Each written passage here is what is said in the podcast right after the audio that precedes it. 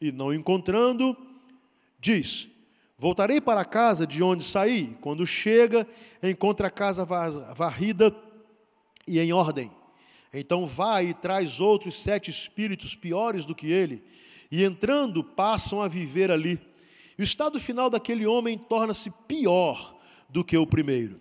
Enquanto Jesus dizia essas coisas, uma mulher da multidão exclamou: Feliz é a mulher que te deu a luz e te amamentou. Ele respondeu: Antes, felizes são aqueles que ouvem a palavra de Deus e a obedecem. Amém. Meus amados, uma casa dividida se autodestruirá. E é impressionante essa experiência nos contada por Jesus. Jesus estava no seu ministério e ele, é, dentre tantas coisas, ele fazia milagres. E dentre tantos milagres, Jesus por algumas vezes libertou pessoas cativas por demônios, pessoas dominadas por espíritos malignos. Temos vários exemplos nos evangelhos. Esse texto nos mostra mais uma experiência em que Jesus liberta um homem de uma possessão. Aqui há um detalhe que difere dos outros, porque o texto diz que Jesus estava expulsando um demônio que era mudo. Um demônio que fazia com que aquele homem perdesse a capacidade de falar. Isso tem uma, uma um, é uma curiosidade interessante, porque normalmente quando nós pensamos em possessão demoníaca, nós pensamos em barulho, nós pensamos em gritaria, nós pensamos em vozes estranhas, nós pensamos em quebradeira, porque, via de regra, as possessões têm se, ao longo da história, se apresentado assim. Quando vamos no capítulo 5 de Marcos, vemos aquele homem saindo dos sepulcros, das cavernas, e ninguém conseguia segurá-lo, ele arrebentava as correntes, arrebentava todos aqueles que pareciam em sua frente. Esta é a concepção que nós temos, ela é real. Eu não sei quantos aqui já tiveram essas experiências, mas aqueles que já tiveram, e eu já tive essa amarga experiência de estar com pessoas, endemoni pessoas endemoniadas, via de regra, há algo assustador. Aqui nesse texto, a experiência nos mostra, Jesus nos mostra que o demônio também pode agir caladamente, de forma silenciosa, para muitos imperceptível, porém igualmente maligna. Este homem, ele não estava causando transtorno, não há nenhuma informação no texto que ele estava quebrando alguma coisa, ele não estava, o texto não diz isso, que ele estava, ah, que estivesse agredindo alguém, aconteceu algo. Ele falava, ele era um homem que tinha sua capacidade de falar, de conversar, de dialogar, naturalmente, de repente ele perdeu essa capacidade e Jesus Cristo identificou que não era um problema médico, não era um problema clínico, era um problema espiritual. E ele perdeu a capacidade da fala. E Jesus diz que foi a causa dessa, dessa perda de capacidade foi uma possessão demoníaca. Então eu começo a pensar e alertar a mim e a você que nós devemos ter cuidado com o demônio que não faz barulho. Cuidado com a ação de Satanás que não faz estardalhaço.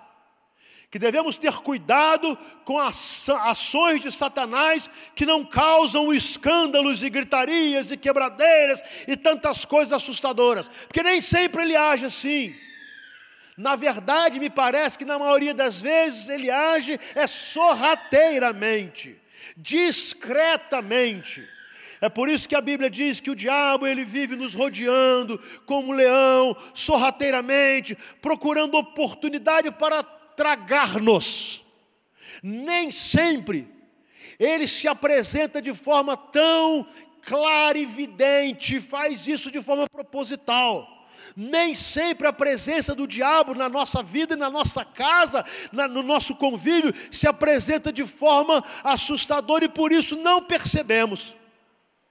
E às vezes atacamos uns aos outros e nos, nos odiamos e nos ferimos, porque não percebemos que o diabo se aproveitou de fraquezas nossas para entrar e para agir de forma poderosa e às vezes silenciosa, e silenciosamente destrói a nossa convivência familiar, destrói a nossa casa.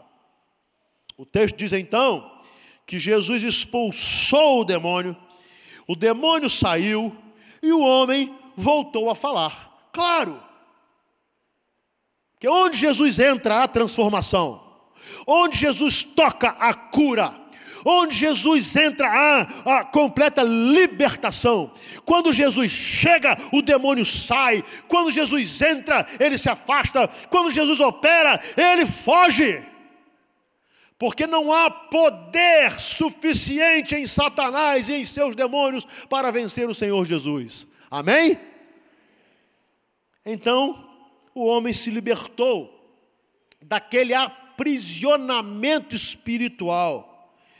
E aí, os religiosos começaram a discutir entre si e começaram a querer adivinhar quem tinha feito aquilo de quem era o poder, às vezes a religião atrapalha. Às vezes a religiosidade atrapalha. Às vezes as nossas muitas regras, aquelas que foram postas por nós, atrapalham. E agora eles começaram a discutir, ao invés de se mostrarem felizes, maravilhados, ao invés de se prostrarem diante de Jesus e, e de glorificar glorificarem o nome de Jesus, começaram a questionar quem fez isso. Por mais incrível que possa parecer, alguns disseram, é por Beuzebu, o príncipe dos demônios, que ele expulsa demônios. Disseram assim: isso não pode ser obra de Deus. Isso não pode ser obra de Jesus.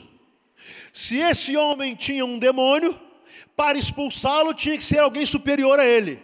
Então, Beuzebu, conhecido o nome do príncipe dos demônios, fez isso. Uma conclusão absurda, incoerente, mas daqueles que querem fugir da realidade de Jesus. Quem deseja fugir do reconhecimento que Jesus é Senhor e Mestre, que Jesus é o Salvador, que Jesus é o único caminho, que Ele é o único Salvador, cria subterfúgios, chega ao absurdo de reputar ao demônio uma obra de Jesus, entende? E foi isso que eles fizeram. Isso deve ser obra de Beuzebu, o príncipe dos demônios. Outros disseram assim: faz o seguinte, fa, é, prove-nos que o Senhor veio do céu. Então outros pediram uma prova para que ele mostrasse um sinal do céu. Alguns reputaram a obra a Satanás, outros queriam que Jesus mostrasse algo sobrenatural, algo que eles pudessem ver e dizer: Isso aí é de Deus, isso é do céu. O fato é, é que ambos não queriam reconhecer Jesus como Senhor, como Filho de Deus, como Messias prometido, como Todo-Poderoso, como Salvador, como o único capaz de fazer aquela obra na vida daquele homem. Mas o texto diz que Jesus, conhecendo os seus pensamentos, disse a eles assim: Todo reino dividido contra si mesmo será arruinado, e uma casa dividida contra si mesmo cairá. Se Satanás está dividido contra si mesmo, como o seu reino pode subsistir? Eu quero dizer uma coisa para você: os demônios não lutam entre si, os homens sim, os demônios não parece que eles são mais sábios do que os homens. Eles não lutam entre si. Eles não disputam poder. Eles não criam batalhas internas. Eles atacam o inimigo. Atacam Jesus, atacam os servos de Deus, atacam a igreja de Jesus, lutam para destruir a igreja, mas eles não promovem ataques entre si. É óbvio. Às vezes os homens fazem, às vezes os crentes fazem, às vezes as igrejas fazem, e às vezes as famílias fazem. Sabe? Criam batalhas internas filho contra pai, pai contra filho, esposo contra esposa e vice-versa, e vão criando batalhas e criando batalhas e criando guerras, achando que poderão de alguma forma sair vencedores. Mas guarde isso. Quando você perceber a sua família em conflito, quando você perceber brigas em sua casa, quando você perceber ataques mútuos, saiba que nem os demônios fazem isso. Nem eles caem nesta tolice nem eles, porque reconhecem que se eles se atacarem mutuamente, o reino deles estará completamente destruído. Então Jesus vai contar essa história e dizer assim: olha, é claro que isso não é obra de Beuzebu, ele é muito inteligente, é claro que não. Eu vou dizer para vocês uma coisa: toda casa dividida, toda casa dividida se autodestruirá, toda casa dividida a si mesma, contra si mesma cairá, toda casa dividida ruirá. E ele vai contar vai expressar a sua, essa sua definição para ensinar naqueles homens. A entenderem, ou pelo menos a perguntarem, a quem pertence a sua casa. E eu quero trazer essa pergunta para mim: a quem pertence a minha casa? Quais as forças que estão agindo na minha casa? Qual é a força espiritual que tem lugar na minha casa? Como eu posso identificar se a minha casa tem sido guiada por forças malignas ou por forças de Deus? Então, olha só, cuidado. Tudo que causa divisão, discórdia, brigas e contendas, isto não pode vir de Deus. Nunca vem de Deus. Mesmo que queiramos justificar as nossas brigas em nome de Deus. Mas nunca. Deus não é um Deus de discórdia. Deus não é um Deus de confusão. Deus não é um Deus de contenda, mas é um Deus de paz, de amor, de harmonia. Então, qualquer movimento familiar que esteja sendo semeado por contendas, discórdias e brigas e desconfiança, isso não vem de Deus. Isso é obra de Satanás, que necessariamente não tem que se manifestar como nenhuma possessão demoníaca, ele age, ó, sorrateiramente, discretamente, e vai destruindo a nossa família. E querem ver uma coisa? Já viu aquele negócio de casal? Tem assim, né? É... Há duas maneiras de a gente ter, querer punir o companheiro quando tem conflito. Primeiro, você fala, e fala, e fala, e fala, e briga, e, né? Qual a outra forma? Você se cala. Mas você se cala, não é para não brigar, não. Você se cala para punir. Isso é uma coisa terrível, né? Não é, irmãs?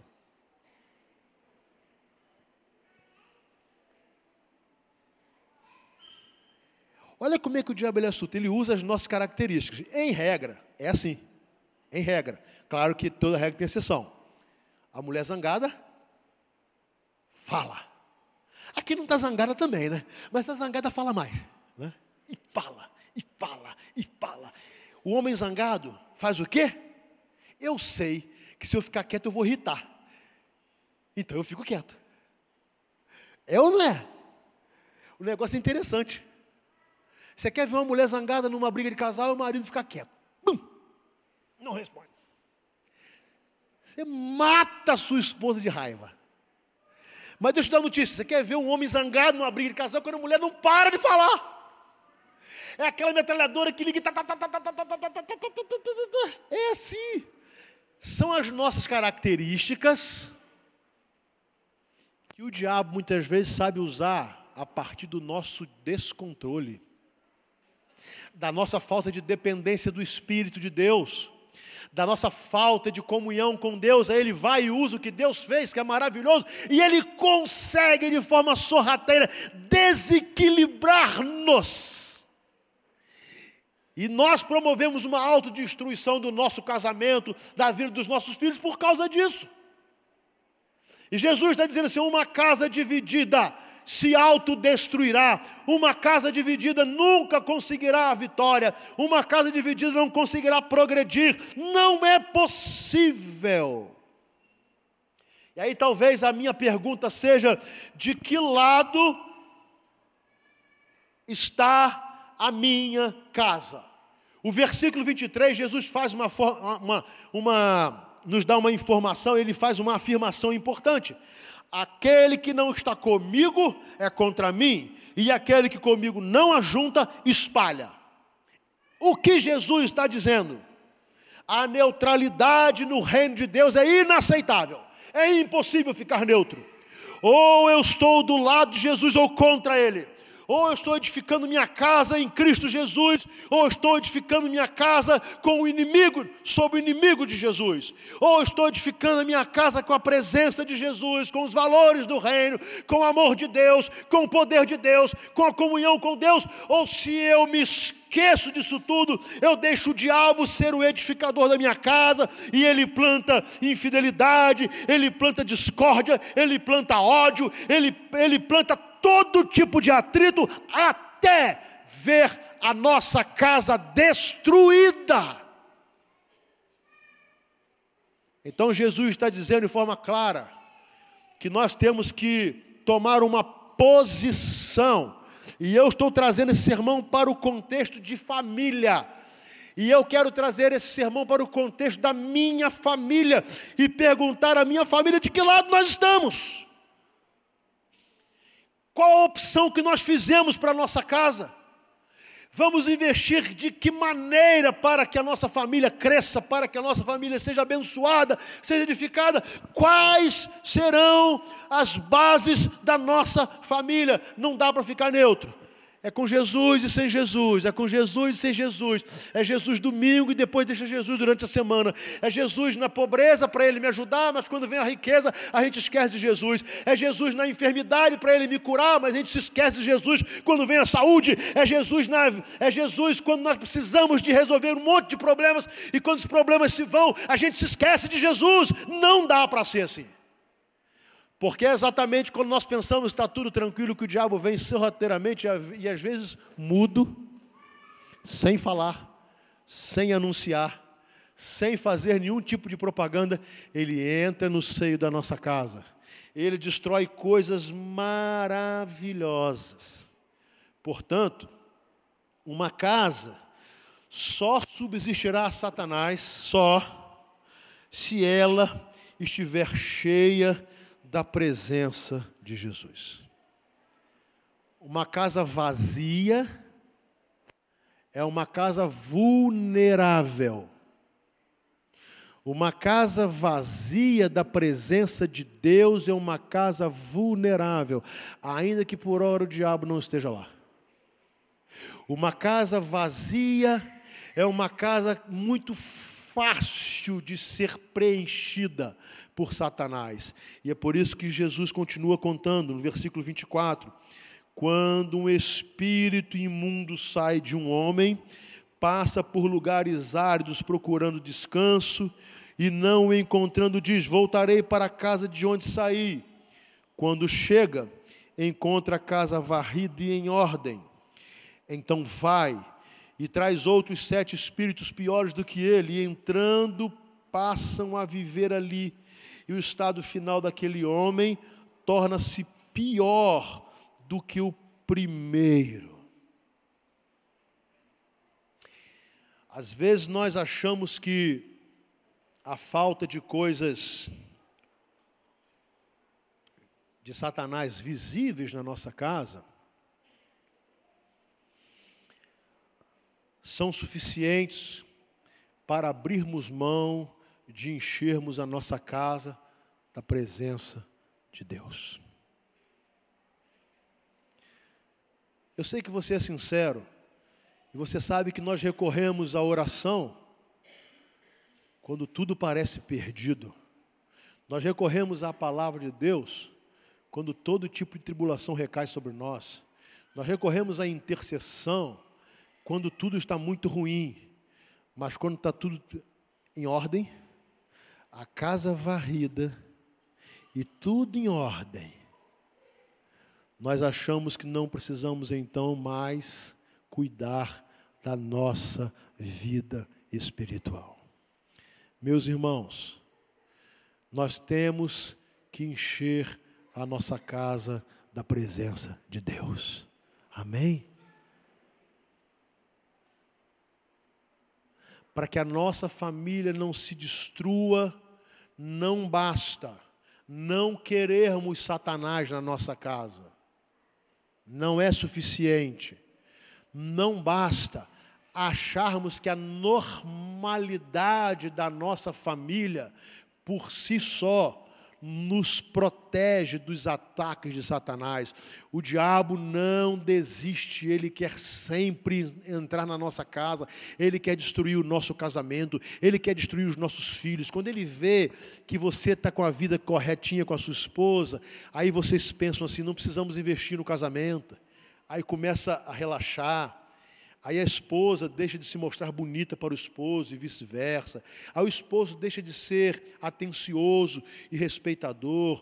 A esposa começa a se desinteressar um pouco por ele, porque está tudo bem, está tudo certo. As coisas importantes que eram no passado, como o romantismo, o carinho, essas coisas, ah, agora a gente já é casado, já tem 30 anos de casado, essas coisas são de. A gente começa, a casa está arrumada, a casa está varrida. Cuidado! Cuidado! porque é esta hora que você pensa que a casa está varrida e está tudo em ordem que o diabo tenta entrar para destruir. Sabe quando a sua casa está varrida? E é claro que não é literalmente, porque casa varrida é casa que tem criança. Claro que não é literalmente, né? Mas a casa que tem criança, os pais, quando os filhos são crianças, isso é casa, a casa está em ordem. Porque os filhos estão conosco. Os filhos estão aprendendo conosco.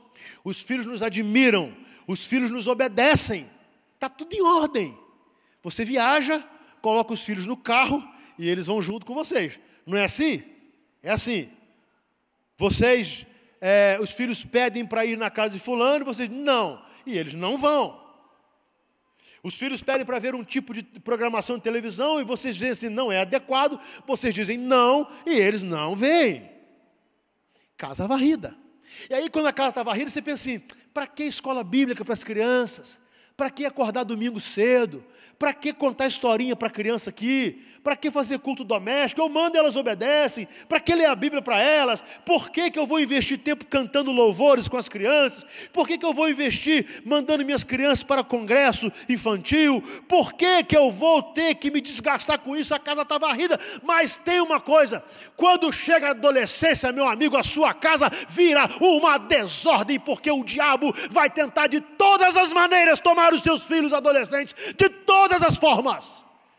E ele vai de uma forma aí sim pesada, cruel. Ele espera, ele espera a infância, ele espera as crianças engatinharem, ele espera, espera que elas comecem a andar, ele espera, enquanto ele espera, vocês dormem.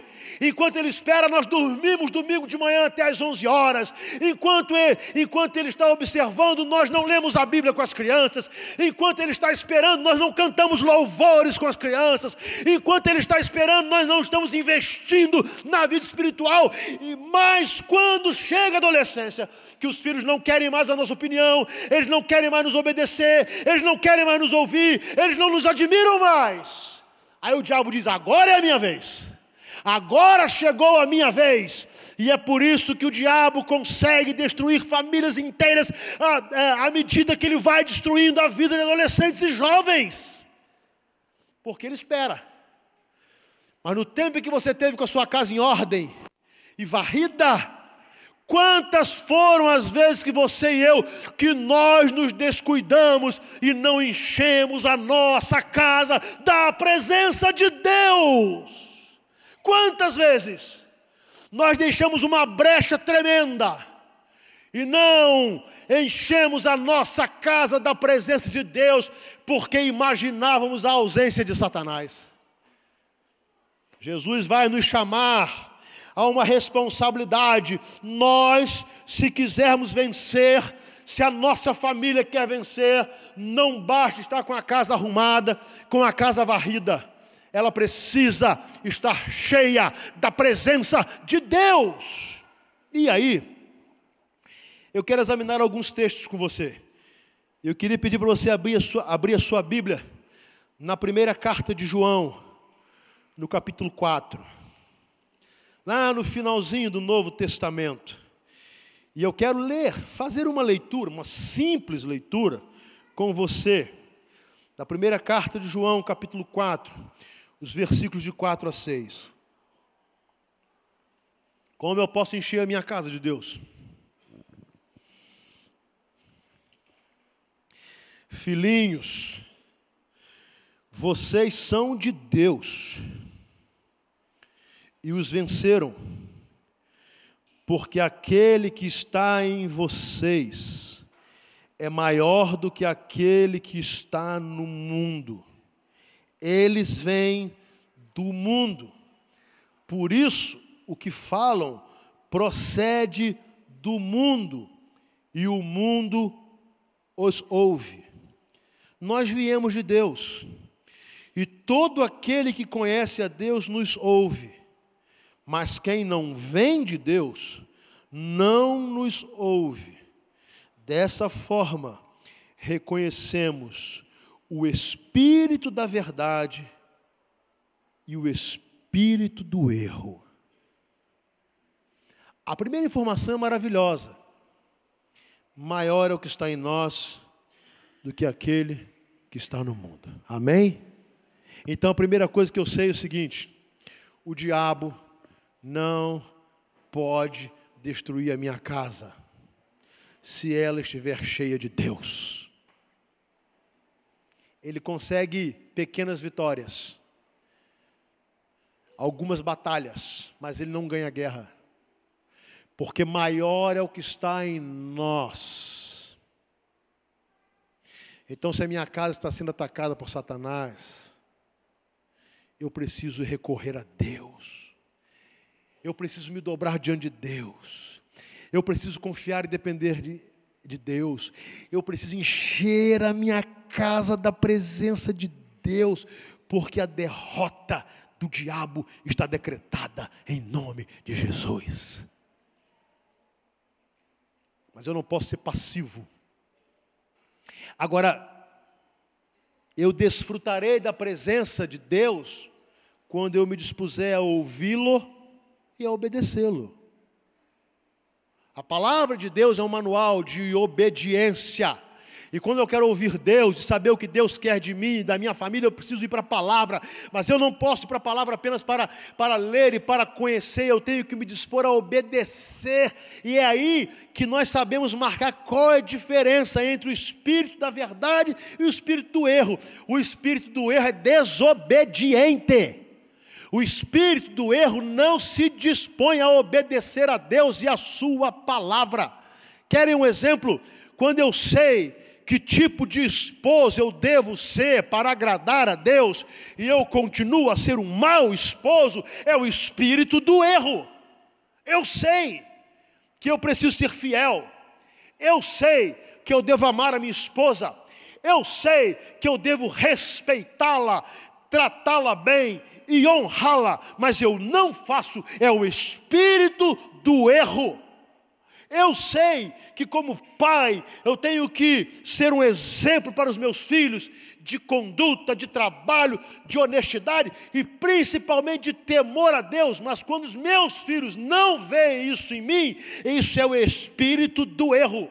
Eu sei que, como filho, eu tenho que honrar os meus pais, e não importa se eles são bons ou ruins, a Bíblia diz que eu tenho que honrar os meus pais, e quando eu não faço, eu estou vivendo sob o domínio do espírito do erro. Então eu tenho que reconhecer que não adianta decantar a minha fé em Deus, se o espírito que habita em mim é o espírito do erro, e isso destrói a minha família. Por isso a Bíblia diz que nós podemos ficar tranquilos com a vitória, porque maior o que está em nós do que aquele que está no mundo. Porém, aqueles que têm o Espírito de Deus se dispõem a ouvir e a obedecer à voz de Deus. Agora, mais um texto. Carta de Paulo aos Efésios, capítulo 5, por favor.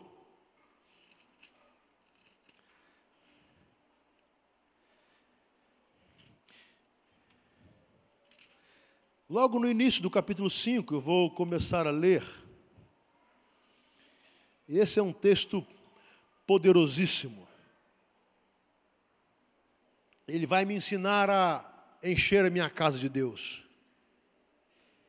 Ele diz assim: Portanto, sejam imitadores de Deus como filho amado, filhos amados, e vivam em amor, como também Cristo nos amou e se entregou por nós como oferta e sacrifício de aroma agradável a Deus. Preste atenção. Entre vocês não deve haver nem sequer menção de imoralidade sexual como também de nenhuma espécie de impureza e de cobiça, pois essas coisas não são próprias para os santos. Não haja obscenidade, nem conversas tolas, nem gracejos imorais, que são inconvenientes, mas ao invés disso, ações de graças. Porque vocês podem estar certo disso, nenhum imoral, ou impuro, ou ganancioso, que é idólatra, tem herança no reino de Cristo e de Deus. Ninguém os engane com palavras tolas, pois é por causa dessas coisas que a ira de Deus vem sobre os que vivem na desobediência. Portanto, não participem com eles dessas coisas, porque outrora vocês eram trevas, mas agora são luz no Senhor. Vivam como filhos da luz, pois o fruto da luz consiste em toda bondade, justiça e verdade. E aprendam a discernir o que é agradável ao Senhor. Não participem das obras infrutíferas das trevas, antes exponham-nas à luz, porque aquilo que eles fazem oculto, até mencionar é vergonhoso, mas tudo que é exposto pela luz torna-se visível, pois a luz torna visíveis todas as coisas. Por isso é que foi dito: Desperta, ó tu que dormes, levanta-te dentre os mortos, e Cristo resplandecerá sobre ti. Tenham cuidado com a maneira como vocês vivem que não seja como insensatos, mas como sábios, aproveitando ao máximo cada oportunidade, porque os dias são maus. Portanto, não sejam insensatos, mas procurem compreender qual é a vontade do Senhor. Não se embriaguem com vinho que leva à libertinagem, mas deixem-se encher pelo Espírito falando em, entre si com salmos, hinos e cânticos espirituais, cantando e louvando de todo o coração ao Senhor, dando graças constantemente a Deus Pai por todas as coisas, em nome do Senhor Jesus Cristo, e sujeitem-se uns aos outros por, ter, por temor a Cristo. Amém? Olha a receita. Como se enche uma casa de Deus e automaticamente esvazia esta casa da influência de Satanás. É a família que abandona o pecado, que não dá lugar ao pecado, que não dá lugar à imoralidade, que não dá lugar à avareza, que não dá lugar à promiscuidade, à obscenidade, que não dá lugar ao pecado. E ao contrário, Encha a sua casa de Deus, da presença de Deus, do temor de Deus. Aprende a discernir o que é agradável ao Senhor. Procura, aprender, procura compreender a vontade do Senhor. E ao, ao invés de se encher de prazer, enche a sua casa do Espírito Santo de Deus. Agora, esse texto termina de uma forma maravilhosa. E eu trago para o contexto de família, quando ele diz assim: olha falem entre si com salmos, hinos e cânticos espirituais, cantando e louvando de todo o coração, dando graças constantemente a Deus por todas as coisas, em nome do Senhor Jesus. Meus irmãos, qual tem sido o lugar do louvor na nossa casa? Qual tem sido o lugar da música de Deus na nossa casa? Qual tem sido o lugar que nós, o lugar que temos dado aos louvores na nossa casa, quando cantamos hinos de louvores a Deus, aqueles que cantamos na igreja, ainda que não cantemos tão bem quanto os cantores, isso não importa. Qual tem sido o lugar desse tempo de abrirmos a palavra, salmos, abrirmos a palavra e meditarmos a palavra? Qual tem sido o lugar dos hinos espirituais na nossa casa e que os nossos filhos vão aprendendo e vão aprendendo e vão aprendendo e vão aprendendo? Aprendendo a cantar louvores ao Senhor. É assim que se enche uma casa de Deus. Qual tem sido o lugar da gratidão? Ou a nossa casa é uma casa de reclamação, de lamúria. Os nossos filhos aprendem conosco a falar mal do pastor, a falar mal da igreja, a reclamar que o culto acabou tarde, a reclamar que a música estava alta, a reclamar que o culto começou cedo, a reclamar, a reclamar. E eles aprendem conosco tudo isso e levam para as suas vidas. Olha o que a palavra de Deus nos diz: encham a casa de vocês de louvor, encham a casa de vocês do cântico espiritual, enchem a casa de vocês de, da palavra, enchem a casa de vocês de gratidão a Deus e mais, sujeitem-se uns aos outros. Isso é convivência. Conviver não é fácil, né, gente? Claro que não é fácil. Conviver não é fácil. Onde você coloca mais de uma pessoa, ali tem dificuldade.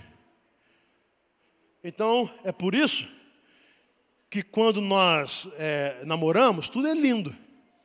Porque você namora, chega na casa da menina, deixa ela em casa, boa noite, querido, dá um beijo e vai embora. E mais uma semana.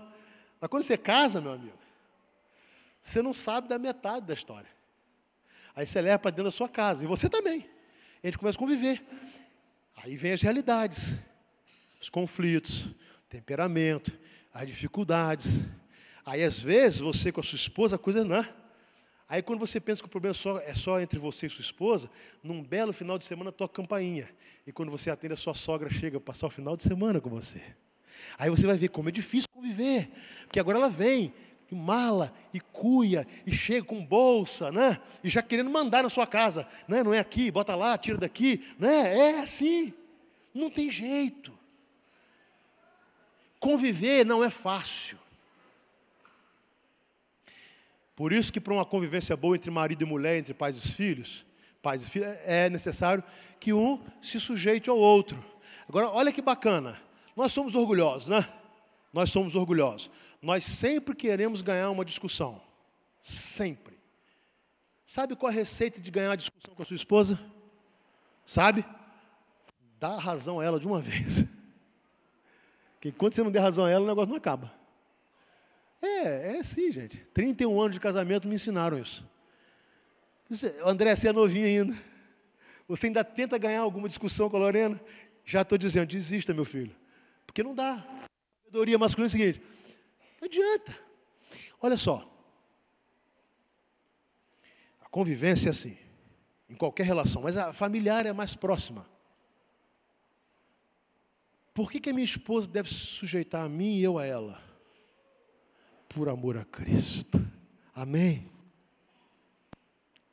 Para que o nosso casamento honre o Senhor. Para que o nosso casamento não seja apenas uma busca de felicidade minha e busca de felicidade dela, para que o nosso, a nossa convivência conjugal de pessoas diferentes, completamente diferentes, seja abençoada, porque nós decidimos que nós vamos abrir mão do nosso ego para honrar o nome de Jesus Cristo. É assim que se enche um casamento, gente, da presença de Deus. É assim que se enche. Eu quero terminar Quando Tiago vai nos falar no capítulo 4, versículos 7 a 8, assim: Portanto, submetam-se a Deus, resistam ao diabo, e ele fugirá de vocês. Aproximem-se de Deus, e ele se aproximará de vocês. Pecadores, limpem as mãos, e vocês que têm mente dividida, purifiquem o coração. Olha a receita para se encher uma casa da presença de Deus e esvaziá-la da presença de Satanás. Primeiro, submissão a Deus. Os grandes atritos que nós temos em casa é que não queremos nos submeter um ao outro. O esposo à esposa e vice-versa, os pais aos filhos e os filhos aos pais. Mas olha o que, que o texto está falando. Submetam-se a Deus é a Ele, que quando nós nos submetemos a Ele, nós seremos o melhor esposo e a melhor esposa, o melhor pai, mãe e melhor filho. Agora olha só, quando eu me submeto a Deus, eu tenho condições de resistir ao diabo. Não dá para resistir ao diabo sozinho, não, tá? Não vai dar uma de super espiritual aí, proferindo palavras de poder que você não vai, você vai perder. Você só vence a luta contra Satanás se você estiver completamente submisso a Deus dependente de Deus, debaixo da proteção de Deus. É só assim. Então, quando você coloca a sua casa diante de Deus, aí eu vou dizer para você: pode resistir a Satanás, que ele vai fugir, porque maior é o que está em nós do que aquele que está no mundo. Amém? Mas olha a nossa, a nossa ação. Primeiro, submissão a Deus, depois resistir o diabo. Agora, olha que coisa interessante. Para que eu me submeta a Deus, eu tenho que me aproximar dEle. Aproximem-se de Deus, sabe? Eu tenho que gostar de estar perto de Deus.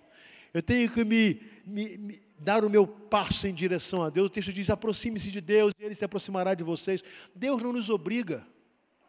Deus não nos impõe intimidade com Ele. Ele sempre está querendo ter intimidade conosco, mas Ele não nos impõe. Então, se a nossa família não quer ter intimidade com Deus, Deus não vai nos obrigar. Mas quando a nossa casa decide que quer ter intimidade com Deus, Deus está aí, pronto para se aproximar e para recebermos de braços abertos. Então, quando eu me aproximo de Deus, e eu me aproximo de Deus, falando de Deus, declarando a palavra de Deus, cantando os cânticos de Deus, respeitando e aplicando os valores de Deus. É assim que eu me aproximo dele. Eu começo a falar a linguagem de Deus. Então eu me aproximo dele. E ele se aproxima de mim. Agora, como é que eu me aproximo de Deus? Pecadores, limpem as mãos.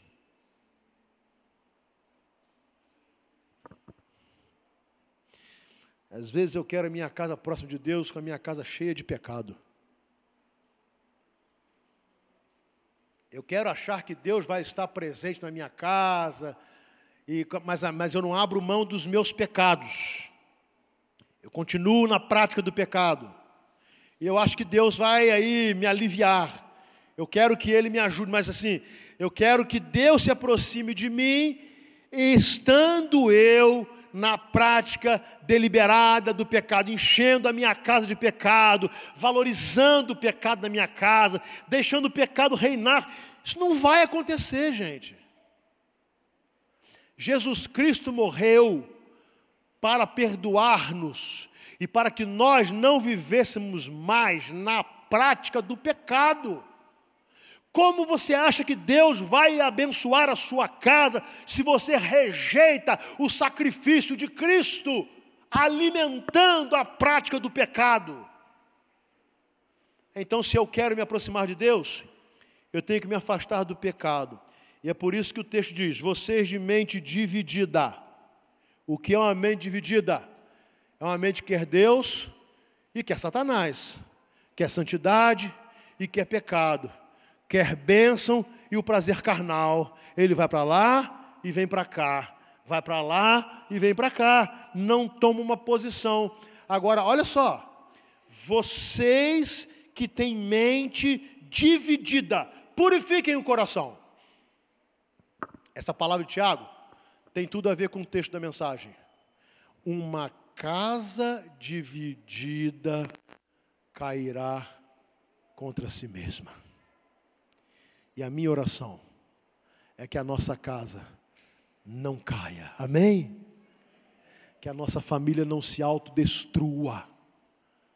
que a nossa família não seja destruída por ação demoníaca. E muitas vezes, uma ação sem voz, sem barulho, sem estardalhaço. Nós nem imaginamos que é o diabo, mas é ele mesmo. É ele. É ele. Às vezes nós deixamos a nossa casa varridinha, arrumadinha, está sem problema nenhum. E a gente vai, não, a casa não pode ter Satanás, mas pode ficar sem Deus, não pode. Para que o diabo não ataque a sua casa ferozmente, Deus tem que estar ali. Deus tem que. Eu não sei quantas vezes vocês já fizeram, eu fiz muitas vezes. Entrar no quarto dos meus filhos Muitas vezes com eles dormindo, colocar a mão na cabeça deles e suplicar o cuidado de Deus. E tantas outras vezes, sem eles em casa. E isso não é misticismo. Eu não sou assim. Mas eu entrei e entro no quarto deles para orar e suplicar para que aquele ambiente, para que não haja lugar para Satanás.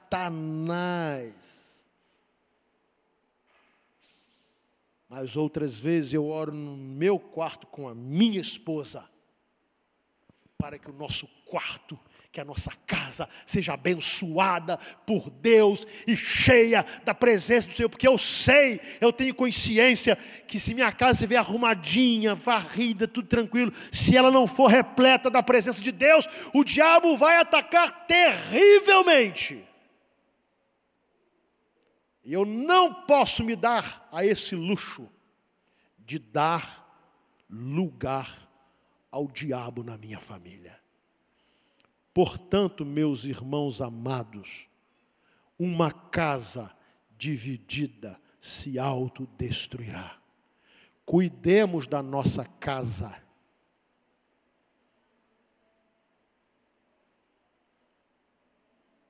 coloquemos na nossa casa Deus. Vamos encher a nossa casa de Deus, dos valores de Deus, da palavra de Deus, dos princípios de Deus, dos louvores a Deus. E aí, nós iremos vencer. Porque maior é o que está em nós do que aquele que está no mundo. Amém?